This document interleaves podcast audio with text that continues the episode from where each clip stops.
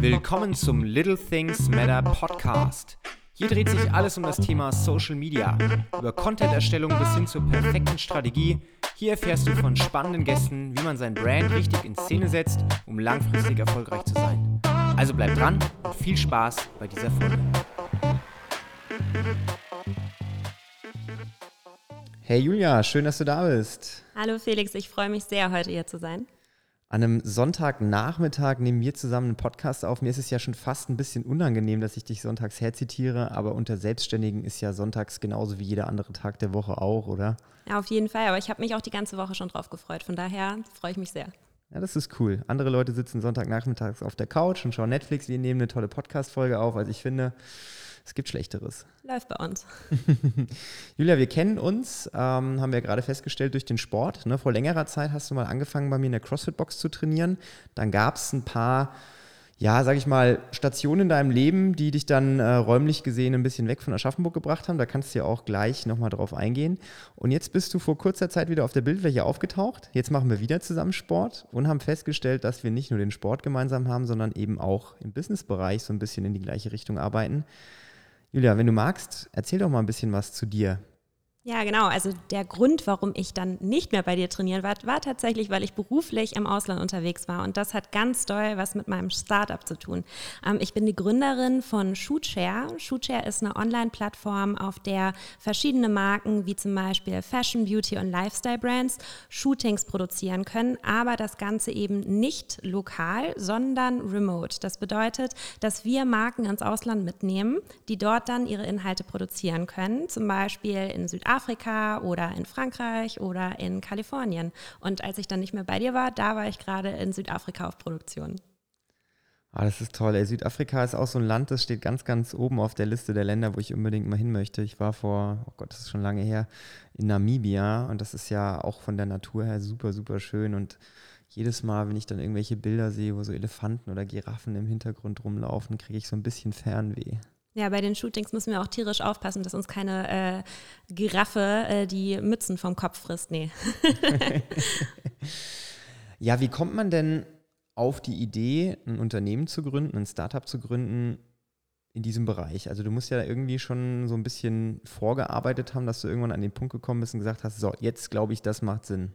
Genau, also ich bin ja gebürtige Aschaffenburgerin und äh, später bin ich dann nach dem Studium nach Hamburg gezogen. Und in Hamburg war es so, dass ich super viel angefangen habe zu fotografieren. Also ich fotografiere schon, seitdem ich ein kleines Kind bin und ähm, habe dann in Hamburg das Ganze eben, sage ich mal, aus der Fashion-Perspektive betrachtet. Da oben sind sehr viele Agenturen und verschiedene Marken, die dort Content produzieren.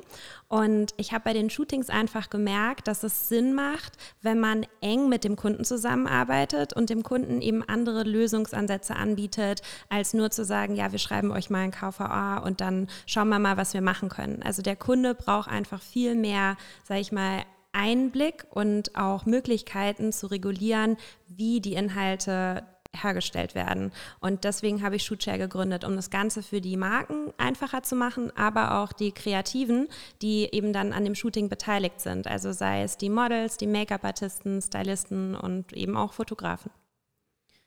Damit jetzt der Zuhörer, also ich meine, ich kann mir das schon ganz gut vorstellen, wie so eine Plattform funktioniert, aber damit der Zuhörer das auch versteht, kannst du mal so vom Prinzip erklären, wenn ich jetzt irgendwie eine Marke bin und sage, okay, ich würde gerne ein Shooting machen, wie läuft das dann ab?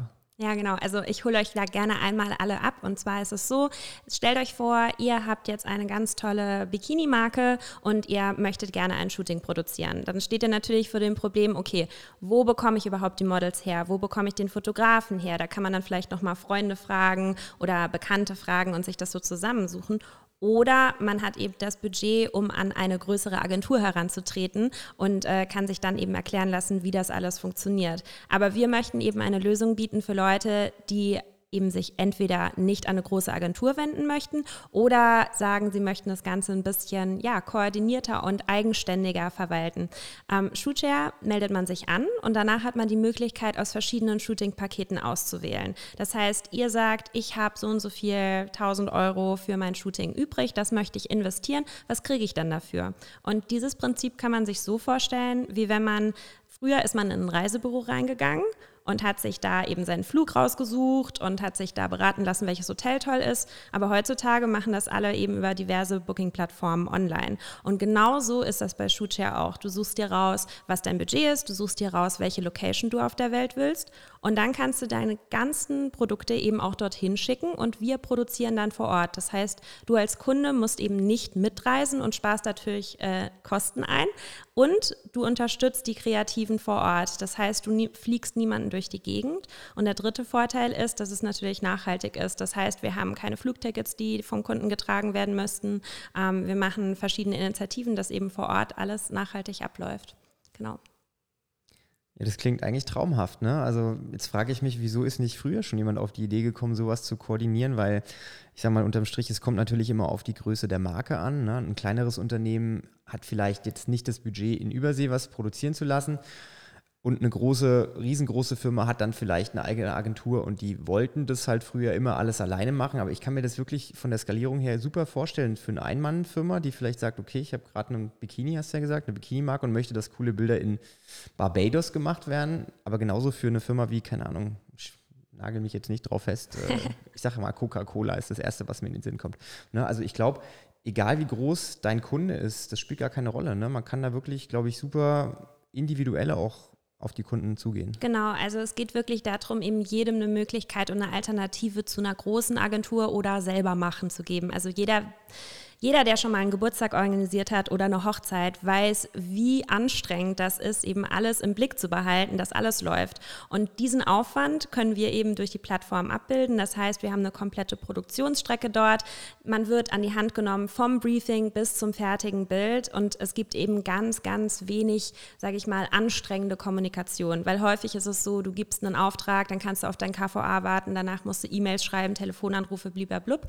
Äh, das fällt bei uns jetzt alles weg sondern man meldet sich online an, sucht sich raus, was man möchte, versendet seine Sachen, wir produzieren das. Man hat auch immer die Möglichkeit, vorher freizugeben, was geschossen wird. Also es ist ja auch wichtig, dass es dann genau passt, wie der Kunde sich das vorgestellt hat. Aber unsere Kreativen geben da eben verschiedene PDFs und Moodboards nennt sich das Ganze dann, wo man eben sehen kann, so werden die Bilder sein. Man sucht sich natürlich auch das Model selber raus und wir verschlagen dann die Leute vor, die das dann äh, produzieren. Und äh, ja, das Feedback spricht für sich. Also wir sind äh, ganz gut gerade damit unterwegs, den Leuten zu helfen, kosteneffektiver, nachhaltiger zu arbeiten. Wenn ich mir jetzt überlege, so von, von der Dauer her, wenn ich jetzt, okay, hier, ich habe jetzt hier ein Produkt und in, keine Ahnung, zwei, drei Monaten muss das beworben werden. Wie ist so der Zeitraum, wenn ich jetzt sage, ich würde gerne mit dir zusammenarbeiten? Wie lange muss ich da ungefähr planen, bis ich meine fertigen Fotos dann habe? Ja, also wir rechnen hoch von der Versendezeit. Das heißt, du musst dir erstmal oder darfst dir erstmal einen Ort auf dieser wunderschönen Erde raussuchen, äh, auf der du gerne produzieren möchtest. Ähm, wir haben jetzt für Oktober zum Beispiel zehn verschiedene Shootings, die wir jetzt gerade in Kapstadt planen. Und äh, da ist die Vorlauf Vorlaufzeit vier Tage beziehungsweise fünf Tage, weil so lange dauert es, bis man sein Paket darunter geschickt hat mit Versicherung und so weiter. Und ähm, von da rechnen wir dann hoch ungefähr noch eine Woche für die Konzeption.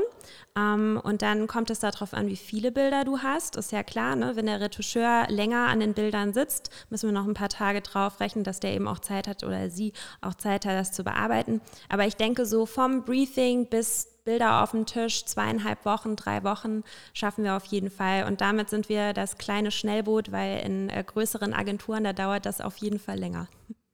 Krass, also ich hätte jetzt auch mal so aus dem Bauchgefühl heraus gesagt, es dauert, keine Ahnung, ein Viertel, halbes Jahr gefühlt, Nein. weil ich kann mir das, ne, ich meine, du kannst, du hast es ja nicht so wirklich, das ist nicht so greifbar, ne? Weil wenn ich jetzt ein Unternehmer bin und mit, der, mit dem Thema äh, Content-Erstellung äh, überhaupt gar nichts zu tun habe, ich meine, okay, klar, Kamera, ich drücke auf den Knopf, kommt ein Bild raus, ne? Aber ein Bild an der anderen Seite der Erde und dann irgendwie noch, ne, also das kann man sich ja gar nicht so wirklich vorstellen. Deswegen finde ich das beeindruckend, dass das dann doch wirklich so schnell geht. Ja, es ist, es macht halt auch Spaß. Also ich glaube, was wichtig ist bei Shootshare ist eben, dass die Fotografen und Kreativen und Models, mit denen wir arbeiten, das sind Vollprofis. Also bei uns kann sich niemand auf der Plattform anmelden, der nicht ein gewisses Portfolio vorzuweisen hat. Wir wetten die Leute auch, also das heißt, wir schauen die Portfolios an, schauen, wer das ist. Meistens wächst es einfach organisch. Das heißt, wir nehmen nicht jeden an, obwohl sehr viele, sage ich mal, internationale Bewerbungen auch bei mir eingehen. Aber ich kann eben nicht Leute anstellen oder, sage ich mal, verpflichten, mit uns zu arbeiten, die, ähm, ja, von denen ich einfach nicht weiß, wie zuverlässig sie sind. Und deswegen ist es halt wichtig für die Kunden und für uns, dass wir halt nur Top-Leute haben, die mit uns arbeiten. Und wenn ich jetzt zum Beispiel im Kapstadt-Beispiel weiterdenke, das sind halt Crews, die schon ewig zusammenarbeiten. Das heißt, man kennt sich, der Make-up-Artist weiß ganz genau, was zu tun ist, der Stylist weiß ganz genau, was zu tun ist. Und wir arbeiten local eben auch mit verschiedenen Modelagenturen zusammen. Das heißt, wir benutzen nicht ähm, Menschen, die sich vielleicht dafür begeistern oder interessieren, sondern das sind alles Vollprofis, Vertragsmodelle, die eben auch schon jahrelang diesen Job machen. Und dadurch garantieren wir eben, dass die Bilder dann auch super werden. Ich glaube, das ist jetzt ja auch gerade so ein bisschen der Zeit geschuldet. Ne? Also ich glaube, Corona, die ganze Situation hat ja den ganzen Markt auch ein bisschen verändert. Ne? Also früher ist ja jeder Unternehmensberater gefühlt die ganze Woche durch die Welt geflogen. Dann auf einmal durfte man nicht mehr fliegen und dann hieß es, ah, remote geht es eigentlich auch ganz gut. Und ich glaube, so ein bisschen kann es auch sein, dass das bei euch in der Branche in die Richtung gegangen ist, oder? Früher wahrscheinlich äh, hat man dauernd irgendwelche Produkte durch die Welt geflogen, die komplette Crew hinterhergeflogen, damit die Bilder da gemacht werden. Aber gerade für so eine Zeit, wo man so ein bisschen guckt, dass man nicht irgendwie unnötig auch durch die Gegend fliegt, klingt es für mich nach der perfekten Lösung. Ja, es ist echt, äh, du hast gerade richtig auf den Punkt gebracht, es ist sehr witzig vor allem. Ähm, ich habe früher in London bei Condé Nast äh, gearbeitet, da haben wir unter anderem äh, für die Magazine Vogue, Tetler, ähm, und Glamour äh, fotografiert. Und dort war es eben immer gang und gäbe, dass man die großen Pakete mit den Designerklamotten durch die Gegend schickt und die ganzen Teams dann von London nach Paris fliegen und das ist alles äh, Shishi und ganz bunt und ganz toll, aber eben auch sehr teuer, nicht nachhaltig und in der Corona-Zeit eben auch überhaupt nicht durchführbar. Wer durch die ähm, Kataloge oder online auch so ein bisschen durchblättert, hat jetzt auch gemerkt, vielleicht im letzten Jahr, dass viele Marken einfach gar nicht die Möglichkeit hatten, im Ausland zu produzieren. Ähm, dadurch äh, war es dann tatsächlich so sehr viel Wiese, sehr viel lokal, was natürlich auch mal super ist, weil wir unterstützen ja mit Shuche eben, dass man lokal die Leute ähm, dazu bringt, dort zu fotografieren. Aber dadurch, dass bei uns die Teams eben örtlich sind. Das heißt, wir haben jemanden, der in LA, aus LA kommt und vor Ort ist. Heißt es, dass wir nicht aus Deutschland jemanden mit dem Flugzeug durch die Gegend schicken. Was für die Kunden natürlich ein Traum ist. Ähm, vor einiger Zeit beziehungsweise vor Corona musste ich wirklich noch erklären, was das bedeutet, remote zu produzieren, ähm, weil viele Leute das eben auch nicht kannten, im Homeoffice zu arbeiten und so weiter. Und ähm, jetzt ist es eben so, dass jeder das versteht, was remote bedeutet und äh, dadurch ähm, ja, ist es ganz praktisch, dass wir da eben so produzieren können für unsere Kunden. Du hast ja vorhin schon das Thema Nachhaltigkeit angesprochen. Ne? Ich glaube, ähm, also in einer der letzten Folgen hatte ich ein tolles Gespräch, da ging es auch um die Bekleidungsindustrie und auch um das Thema Nachhaltigkeit, dass es halt eine der Industrien ist, wo Nachhaltigkeit so weit entfernt ist wie Sonne vom Mond, ne? weil ganz viel Fast Fashion betrieben wird, weil viele Wegwerfprodukte ähm, gemacht werden, weil Kinderarbeit immer noch gang und gäbe ist und man eigentlich gar keine Kontrolle auch darüber hat. Glaubst du, dass viele Unternehmen beim Thema Nachhaltigkeit immer so ein bisschen, ja, einseitig arbeiten? Also, dass Sie sagen, auf der einen Seite möchte ich nachhaltig arbeiten, aber jetzt in eurem Beispiel, ne, also du kannst ja noch die nachhaltigsten Produkte irgendwie haben, wenn du dann den Produktionsprozess des Contents nicht nachhaltig gestaltest, dann bist du ja auch nicht nachhaltig, so wirklich, oder? Genau, da, ähm, also es ist so, dass äh, vielen Leuten da eben ein kleines Licht aufgeht bei dem, was du jetzt gerade sagst, weil den meisten Leuten ist es eben nicht bewusst. Ja, klar, ich äh, source meine Materialien nachhaltig. Ich schaue, dass meine Leute ähm, fair bezahlt werden und eben auch ausgeglichen bezahlt werden. Und dann haben sie, äh, äh, sage ich mal, ein nachhaltiges Produkt. Aber dann fliegen sie ein komplettes Produktionsteam mit 20 Leuten nach Mallorca und machen dort ein Shooting. Das ist halt nicht so wirklich logisch. Ähm, mit Shooter bieten wir da natürlich eine tolle Lösung an. Ich kann ja da immer nur zu raten, ähm, eben nicht die Menschen in den Flieger zu setzen, äh, eben kleinere Wege äh, durchzusetzen. Ähm, ich denke, dass es immer wichtiger wird, dass Marken darüber auch mal nachdenken. Also nicht nur nachdenken, äh, wie produziert wird, äh, wie das Produkt produziert wird, sondern eben auch, wie produziere ich tatsächlich meinen Content. Ähm, ich glaube, dass es aber auch nicht nur, sag ich mal, grüne Marken betrifft, sondern es geht eben auch um Marken, die vielleicht früher Fast Fashion waren, aber jetzt einen größeren Schritt machen wollen, andere äh, Nachhaltigkeitsformen aufzugreifen. Das heißt, wenn du vorher ähm, nicht wirklich darüber nachgedacht hast, ist es jetzt vielleicht ein ganz guter Zeitpunkt. Ähm, wie wir sehen, die die Welt gerät aus den Fugen. Äh, es passiert alles Mögliche an äh, Ungewettern, Flutkatastrophen. Ähm, ohne jetzt zu negativ zu werden, aber man sieht ja, wie sich das Klima entwickelt. Und ich glaube, dass ähm, jeder, der ein Produkt in die Welt bringt, das dann eben Profit bringen soll, weil das ist ja, wenn es ein Business ist, der Sinn, du äh, machst ein Produkt, du möchtest damit Geld verdienen, dann finde ich, hat eigentlich auch jeder eine Verantwortung, darüber nachzudenken, wie ähm, wirkt sich das auf unseren Planeten aus. Auch wenn das jetzt nicht ganz Teil des Gesprächs ist, aber siehst du da auch so ein bisschen die Politik in der Verantwortung? Also ich glaube, es ist auf jeden Fall wichtig, sich darüber Gedanken zu machen, wen man wie unterstützt. Und äh, gerade wenn es jetzt auch bald zu den Wahlen geht, eben wie die Leute sich dazu aufstellen. Ja, auf jeden Fall. Du musst ja jetzt deine politische Meinung nicht kundtun, aber bist du der Meinung, dass es Parteien gibt, die, also natürlich gibt es Parteien, die sagen, sie sind für die Umwelt und ne, wollen das gerne in den Vordergrund stellen. Aber gibt es für dich dieses Jahr so eine so eine Partei, wo du sagst, ja, da stehe ich voll dahinter? Oder ist es für dich genauso schwierig wie für mich? Also wenn ich mir die Parteiwahlprogramme angucke, äh, ich glaube, es war noch nie so schwammig und undurchsichtig und ja, wie dieses Jahr. Ich sehe gerade den verzweifelten Blick in deinen Augen. Du bist richtig traurig darüber. Ja, es ist schwierig. Also ich glaube, dass jeder erstmal nachlesen sollte. Was sind denn die Parteiprogramme? Womit kann ich mich identifizieren und da auch mit einem klaren Blick drauf schauen sollte? Also nicht zu sagen, okay, wir haben ja jetzt immer gehört, die und die machen das und das, ähm, ohne dass wir beide jetzt zu politisch hier werden. Aber ich glaube, es ist immer wichtig, selber zu recherchieren, ähm, auch zu gucken, was sind die Quellen, aus denen ich mich informiere und dann einfach daraus zu entscheiden. Äh, früher war der Valomat auch noch eine ganz tolle äh, Möglichkeit, eben sich klar zu werden, wo man eigentlich steht, weil der ja ganz gut aufwiegt, wie Gibt's die verschiedenen. den noch, den Valomat? Das weiß ich nicht. Ich hoffe, dass es den noch gibt, weil äh, da werde ich auf jeden Fall vorbeigucken. Das finde ich immer ganz praktisch. Ja. Ich glaube auch, man muss das in der Politik genauso machen wie bei allen anderen Entscheidungen, die man trifft. Man muss sich so ein bisschen informieren, was machen eigentlich diejenigen, die ich, äh, mit denen ich zusammenarbeiten möchte oder die ich gerne in der Führungsposition sehen möchte. Und das ist ja bei Marken nicht anders. Ne? Also wenn ich irgendwie eine Kaufentscheidung tätige und sage, okay, ich möchte ein nachhaltiges Produkt kaufen, kaufe dann bei einer Firma, die anscheinend nachhaltig die Klamotten produziert, aber den Produktionsprozess des ganzen Contents nicht nachhaltig gestaltet, dann, ne, so weit muss ich dann halt einfach denken, so viel Grips muss man dann halt auch haben. Aber das ist auch einfach schwer, diese komplette Kette zu durchdenken. Ne? Also wenn man ja, man ist so schnell geblendet von so vielen verschiedenen Werbeversprechen und überhaupt, dass man da gar nicht so wirklich den Durchblick hat. Und ich glaube, weil ich ja dich gefragt habe, auch mit der Politik, siehst du die Politik in der Verantwortung. Ich glaube, man muss einfach gucken, dass man es dem Konsumenten, dem Kunden so ein bisschen leichter auch macht. Ne? Also jetzt im Supermarkt steht Bio drauf, aber du weißt ja gar nicht, ist das jetzt wirklich Bio? Heißt die Marke einfach Bio? Und ähm, das ist einfach so viel ja, trübes Wasser, in dem man da fischt. Und ich hoffe natürlich, dass sich das in Zukunft irgendwie in eine Richtung entwickelt, wo man als, als Konsument auch vertraulich drauf sich verlassen kann, wenn da was draufsteht, dass es dann halt auch wirklich so ist. Ja, es ist halt auch super anstrengend. Also gebe ich dir auf jeden Fall recht. Es ist nicht einfach, den richtigen Weg zu finden. Aber was ich halt sehr, sehr wichtig finde, ist nicht doktrinisch zu werden, äh, doktromatisch. Oh Gott, ich kriege das Wort gerade nicht mehr zusammen.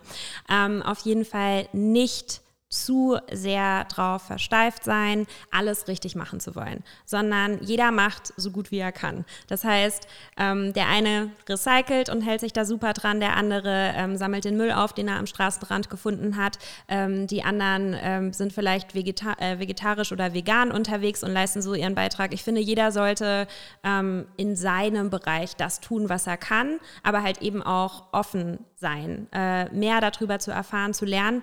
Ähm, das ist für den Privatbereich. Als Business, ähm, finde ich, äh, ist die Wartezeit jetzt wirklich vorbei. Also Unternehmen müssen einfach faire Bezahlung leisten, Unternehmen müssen schauen, wo ihre Rohstoffe herkommen, Unternehmen müssen schauen, wie sie mit den Kunden kommunizieren. Ähm, ich habe früher bei Unilever gearbeitet in Hamburg, bevor ich mein Unternehmen gegründet habe und da habe ich mich mit dem Sustainable Living Plan auseinandergesetzt. Das ist der Unternehmenscampus äh, für dieses Unternehmen. Ähm, Unilever ist ja ein, ein, ein riesen Corporation, die ganz, ganz viele Produkte äh, eben unter ihrem Schirm Schirm hat, äh, sei es von Langnese über Pfanny, über Rama, über Ben Jerry's, äh, wirklich äh, hunderte von verschiedenen Produktkategorien. Und da geht es eben auch immer darum, wie kommuniziert man, äh, wie ist man transparent. Und deswegen ist es mir bei Shootshare eben so wichtig, dass wir halt eine Transparenz schaffen für die Marken, dass sie sehen, wo ihr Geld genau hingeht, dass wir eine Transparenz schaffen für die Leute, mit denen wir zusammenarbeiten. Das heißt, wir gehen bei der Preisstruktur zum Beispiel davon aus, was sind denn die wirklich fairen Gehälter für die Kreativen und daraus berechnen wir dann die Paketpreise, nicht andersrum. Der Kunde kommt nicht und sagt, wir haben Summe X, mach mal was möglich, sondern wir sagen, wenn du fair und mit gutem Gewissen deine Leute bezahlen möchtest, hier ist der Preis, das können wir dafür für dich machen. Und dann können die Kunden sich eben auch entspannt zurücklehnen und sagen, okay, wir haben halt, sage ich mal, eine ehrliche, transparente Kommunikation mit diesem Unternehmen. Und ähm, ja, dann macht das Ganze auch viel mehr Spaß, als wenn man sich so ja, geheimniskrämerisch um Preisstrukturen zum Beispiel drückt. Äh, Finde ich immer sehr anstrengend von Unternehmen, wenn die das machen. Ich glaube, es liegt auch ganz, ganz oft gar nicht daran, dass Unternehmen nicht bereit sind, einen gewissen Preis zu bezahlen. Oder ich sehe das auch im B2C-Bereich. Also wenn wir jetzt mal zum Beispiel hier die CrossFit-Box betrachten, wir rufen ja auch einen höheren Preis auf als jetzt vielleicht irgendwie ein normales Fitnessstudio. Ne? Und viele Leute fragen dann auch, warum ist es denn eigentlich teurer? Und nicht, weil sie den Preis nicht bezahlen wollen, sondern weil eins sagt, die wollen es verstehen, warum ist es teurer. Und ich glaube, wenn man als Unternehmen sagt, ich bin voll transparent, mein Geld fließt da und da und da und da hin, dann ist das für den, der es am Ende bezahlt, okay. Ne? Also wenn ich jetzt als Unternehmen weiß, okay, ich muss 10.000 Euro für das Shooting investieren, aber ich weiß, äh, die Firma Shootshare zieht sich da nicht 9.500 Euro raus und die Julia freut sich am Ende, sondern das geht an die Content Producer vor Ort, das geht an die Stylisten, das geht an die, keine Ahnung was. Und am Ende natürlich jede, jedes Unternehmen muss Geld verdienen. Ne? Gehälter müssen bezahlt werden, das ist, ist ja klar aber das Verhältnis muss passen. Ne? Und ich glaube, wenn man das so transparent wie möglich gestaltet, dann ist der absolute Preis natürlich immer noch relevant, weil ich kann es mir entweder leisten oder nicht. Aber das macht die Kaufentscheidung für ein Unternehmen deutlich leichter. Ja, das also ich grinse mir gerade nur einen ab, weil es ist halt so, dass wir halt günstiger sind als Agenturen. Also wir sind günstiger als Agenturen und andere Produktionshäuser dadurch, dass wir eben keine großen Kommissionen oder Provisionen nehmen. Ähm, normalerweise ist es so, wenn zum Beispiel ein Kunde, also es geht jetzt wirklich um professionelle Arbeiten. Also wir reden jetzt nicht davon, dass jemand ähm, für eine ganz, ganz kleine Marke ein ganz, ganz kleines Shooting produziert, sondern ich rede jetzt wirklich von Produktionen, die eben dann in den Kaufhäusern hängen, in den Magazinen gedruckt werden, von der Gala bis zu InStyle. Ähm, geht wirklich um große Produktionen jetzt, ähm, falls man sich das jetzt äh, so ein bisschen besser einsortieren können. Ähm, wenn da jetzt zum Beispiel ein Model 2000 Euro äh, kostet pro Tag, ähm, dann ist es so, dass die Kunden manchmal gar nicht wissen, wie viel Geld bei dem Modell dann tatsächlich ankommt, weil dazwischen steht natürlich die Produktionsagentur, dazwischen steht die Modelagentur und äh, im Zweifel dann eben auch noch die Werbeagentur, die alle gerne mal 20 bis 40 Prozent äh, Agenturprovisionen erheben. Das bedeutet, dass zum Schluss ein ganz kleiner Bereich äh, des Geldes äh, bei dem Model tatsächlich ankommt. Und ähm, das wissen viele Kunden nicht. Die denken, sie zahlen 2000 Euro und das Modell erhält 2000 Euro, aber meistens erhält das Modell dann vielleicht 1000 Euro oder 1100 Euro von den 2000 Euro ähm, weil die Agenturen sich natürlich für die Vermittlung das Geld ähm, ja, auszahlen. Und bei Shootshare ist das eben nicht so. Also wir vermitteln direkt. Das heißt, es gibt keine Kreativprovision oder keine äh, Modelprovision. Wir machen ein Handlingsfee. Äh, das liegt zwischen 10 und 12 Prozent für die komplette Produktion vom Gesamtpreis. Ähm, was bedeutet, dass wir natürlich im Allgemeinen viel günstiger sind als die Agenturen. Und es geht eben direkt an die Kreativen. Dadurch, dass ich selber auch Fashion-Fotografin bin, jetzt seit über 15 Jahren, war es mir halt wichtig, dass wir von den Kreativen ausgehen, den Leuten, die die Arbeit wirklich machen und nicht ähm, uns hinter einem KVA verstecken oder irgendwie äh, einer großen, einem großen Agenturschild. Genau. Ja, ich glaube, langfristig gesehen kann es auch nur so funktionieren, weil du kannst Leute auch nur bei der Stange halten, ne? Fotografen, Stylisten, egal in welcher Art und Weise die Leute kreativ sind wenn du sie entsprechend bezahlst, ne? weil wenn die Leute unzufrieden sind, weil sie nicht genug Geld verdienen und dann müssen sie sich einen neuen Job suchen ne? und dann haben sie auch keine Möglichkeit, das weiterzumachen und du kannst sie dann nicht mehr nutzen für dein Unternehmen. Also das ist ja, ne, da, da beißt sich die Katze in den Schwanz. Also am Ende musst du ja als Unternehmen deinen Mitarbeitern einen fairen Lohn bezahlen, damit du langfristig mit denen kalkulieren kannst. Und das ist ja eigentlich das Ziel eines jeden Unternehmens, dass du langfristig nicht mit deinen Kunden zusammenarbeitest, weil Kunden kommen und gehen, das ist egal.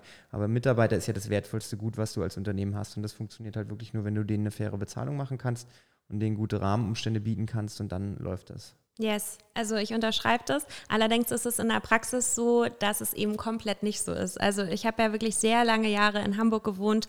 Dort gibt es unendlich viele tolle Produktionshäuser, die auch wirklich tolle Sachen machen. Aber die Preise, also ich habe natürlich davor auch bei verschiedenen ähm, Produktionen eben gearbeitet. Ähm, da davor, bevor ich Shootshare hatte, hatte ich eine Werbeagentur, die hieß Kammer und Konfetti.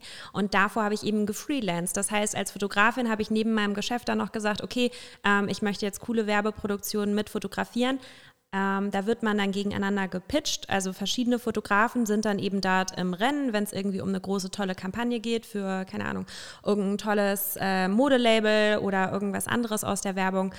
Ähm, es ist nicht selten so, dass man gar keine Bezahlung bekommt. Also die Assistenten bekommen dann vielleicht 300 Euro und der Fotograf bekommt dann gesagt, so, das ist jetzt für dein Portfolio, weil das ist ein ganz, ganz großer, toller Name, den kennt in Deutschland oder in Europa oder auf der Welt wirklich jeder. Und deswegen würden wir dir ans Herz legen, wenn du den Job haben möchtest, das jetzt umsonst zu machen. Und äh, da steigt nach einer Weile natürlich ein bisschen die Wut in einem auf, weil das bedeutet, dass Fotografen oder andere Kreative, also man kennt das ja zum Beispiel auch aus ähm, den Architekten, die müssen eben um Projekte pitchen, ähm, verschiedene Werbeagenturen müssen um Projekte pitchen. Also immer dann, ähm, wenn Kreativität gegeneinander ausgespielt wird, versuchen die Leute natürlich äh, günstigere Gagen, äh, sage ich mal, anzunehmen. Und da entstehen dann halt auch wieder Probleme. Deswegen bin ich zum Beispiel auch ganz doll gegen solche ähm, Plattformen, die super günstig irgendwelche Leute vermitteln ähm, die sich am besten dann noch gegenseitig unterbieten. Also das ist so eines meiner, meiner größten Dornen im Auge, weil im Endeffekt erstens bringt das dem Kunden nichts, weil die Qualität natürlich dann Horror ist, wenn jeder günstig, günstig äh, schnell mal irgendwas macht.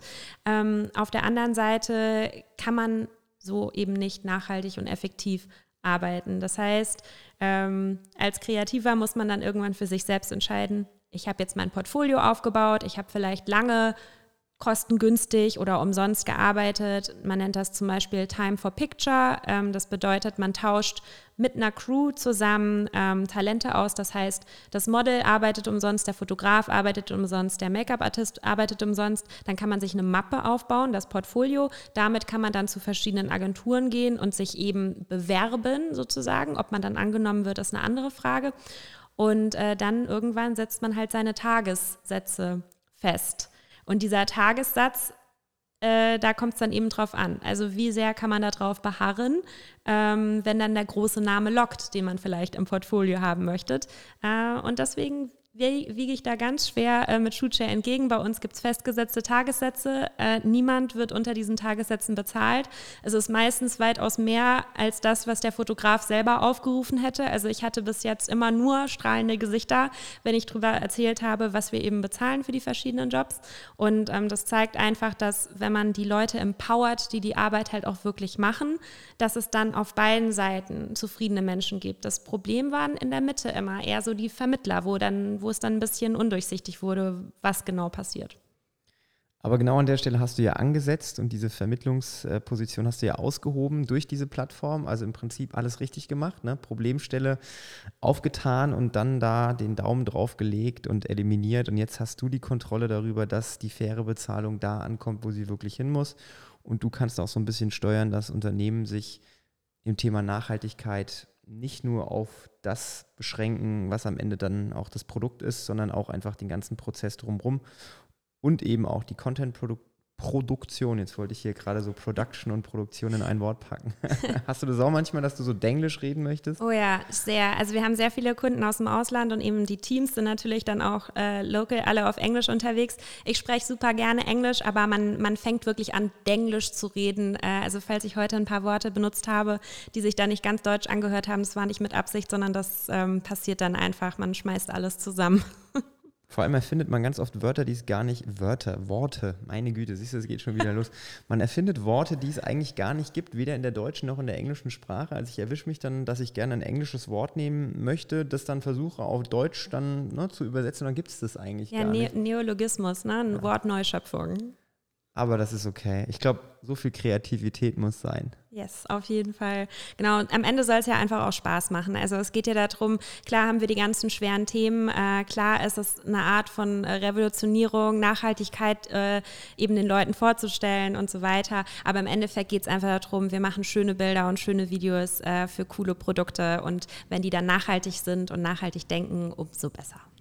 Das klingt nach einer tollen Firmenphilosophie. Also ich finde, da sollten sich ganz, ganz viele andere Unternehmen auch in anderen Branchen einiges abschneiden. Also ich glaube, Julia, da kannst du in beratender Funktion vorausgehen und kannst den einen oder anderen CEO mal so ein bisschen an der Nase ziehen und sagen, hier, na, so geht das und der Aufwand, um das zu betreiben, der ist da, aber der ist gar nicht so riesengroß, wie man das vielleicht sich denkt. Ne? Weil wenn jemand in der Lage ist, so ein Netzwerk aufzubauen und ich meine, du bist ja auch noch nicht so alt, ne? Also ich meine, wir, wir reden hier nicht über Alter, ne? Ich bin 32. Ja, also ich bin fast 30 und ähm, von daher, du hast schon sehr, sehr viel erlebt, aber das ist jetzt nicht so, dass du 30, 40 Jahre irgendwie in einem Beruf drin bist und das dann aufgebaut hast, sondern du hast in deinen 30, 32 Jahren geschafft, mit der Erfahrung, die du hattest, Expertise aufzubauen und das dann umzusetzen. Also das sollte hoffentlich Mut machen, auch anderen Leuten, wenn sie eine Problemstelle erkennen und irgendwie merken, ah, das läuft in meinem Bereich nicht so gut, sich vielleicht auch mal selbst Gedanken zu machen, wie kann ich das Problem lösen, wo kann ich ansetzen, um eben das Ziel zu erreichen. Ja, und vor allem könnt ihr auch gerne auf mich zukommen. Also ich bin immer total offen für Diskurs und Austausch und Fragen und wie kann man was besser machen und hast du nicht eine Idee, äh, bin ich sehr offen dafür, könnt ihr euch gerne bei mir melden. Können wir ein bisschen quatschen. Wenn man dich erreichen möchte, Julia, wie am besten? Also zum einen natürlich über unsere Unternehmenswebseite, das ist shootshare.co und über unser Instagram, das ist auch shootshare.co. Und ansonsten äh, könnt ihr mir gerne eine E-Mail schreiben und das ist dann an julia.shootshare.co. Ist ja richtig einfach. Das kann man sich ja echt gut Easy. merken. Easy. ja, Julia, ich glaube, wir könnten noch stundenlang über Nachhaltigkeit, über Content-Erstellung reden. Also ich meine, wenn zwei Leute, die in eine ähnliche Richtung arbeiten, am gleichen Tisch sitzen, dann kommen ja manchmal ganz viele tolle Sachen bei raus. Genauso wie jetzt gerade auch. Also wir haben ein tolles Gespräch geführt. Ich bedanke mich, äh, dass du dir die Zeit genommen hast und mir auch so ein bisschen mal erläutert hast, wie die Firma Shootshare funktioniert, weil ich bin ja immer der ja, der neugierigste von allen. Ne? Also ich, der Podcast ist ja dadurch entstanden, dass ich gesagt habe, ich würde mich gerne mit neuen Leuten connecten und würde gerne erfahren, was die so machen. Also es ist mhm. völlig aus einem egoistischen Antrieb entstanden. Und ähm, jetzt haben wir so viele coole Sachen geteilt mit den Leuten und ich glaube, so sollte es auch sein. Eine Win-Win-Win-Situation. Du hast was davon, ich habe was davon und die Zuhörer hoffentlich auch. Und ich glaube, dass wir bestimmt irgendwann nochmal zusammensitzen und über ein cooles Thema reden, weil ich glaube, Du hast einiges zu erzählen. Ich kann auch ganz gut reden. Und wenn zwei Leute dann zusammenkommen, ja, dann sprudelt's. Ja, ich glaube, wir sehen uns sowieso nächste Woche. Äh, bei, auf meiner Liste steht ja noch drauf, dass ich vielleicht äh, diesen Monat oder beziehungsweise nächsten Monat dann vielleicht nochmal einen Pull-up schaffe, so einen richtigen, äh, in, meiner, in meiner sportlichen Art und Weise. gutes Ziel. Ähm, da bedanke ich mich auch auf jeden Fall. Es hat äh, richtig Spaß gemacht, mit dir ein bisschen über Shootshair zu sprechen. Ich kann auch sagen, ähm, wer es jetzt noch nicht ganz verstanden hat, weil das vielleicht ein neues Thema war, äh, wir haben auf der Homepage ein ganz tolles How-To-Video, auch auf Englisch mal wieder, aber mit deutschen Untertiteln. Und äh, da wird eben nochmal erklärt, wie man das dann macht, äh, wenn man sich da äh, um den guten, alten, nachhaltigen Content kümmern möchte. Also Unternehmen aufgepasst, wenn ihr gerne Content produzieren lassen würdet, nicht nur hier regional in Deutschland, sondern vielleicht auch mal im Ausland und das Ganze mit nachhaltigem Charakter, dann doch mal auf shootshare.co vorbeischauen. Und ja, wie gesagt, die Julia übersetzt euch gerne auch den Inhalt des Videos in einer Mail nochmal. Wenn ihr Fragen habt, meldet euch doch bei ihr. Und ja, ansonsten würde ich sagen, wir hören uns beim nächsten Mal. Einen schönen Nachmittag wünsche ich dir, Julia, und bis demnächst. Bis demnächst, Felix. Tschüss.